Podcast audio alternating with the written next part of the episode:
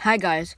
So, due to the pandemic, there's been a program called Support for Families. So, basically, they're donating $200 for children aged 0 to 12 and $250 for children aged 0 to 21 with special needs. And this is for Ontario only. And so basically, you need the name of your child's school and school board, and your child's date of birth, your banking information, and a valid Gmail address. And recently, I just received my portion of the support for families.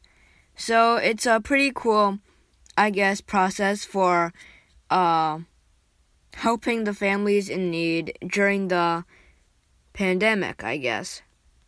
Goodbye.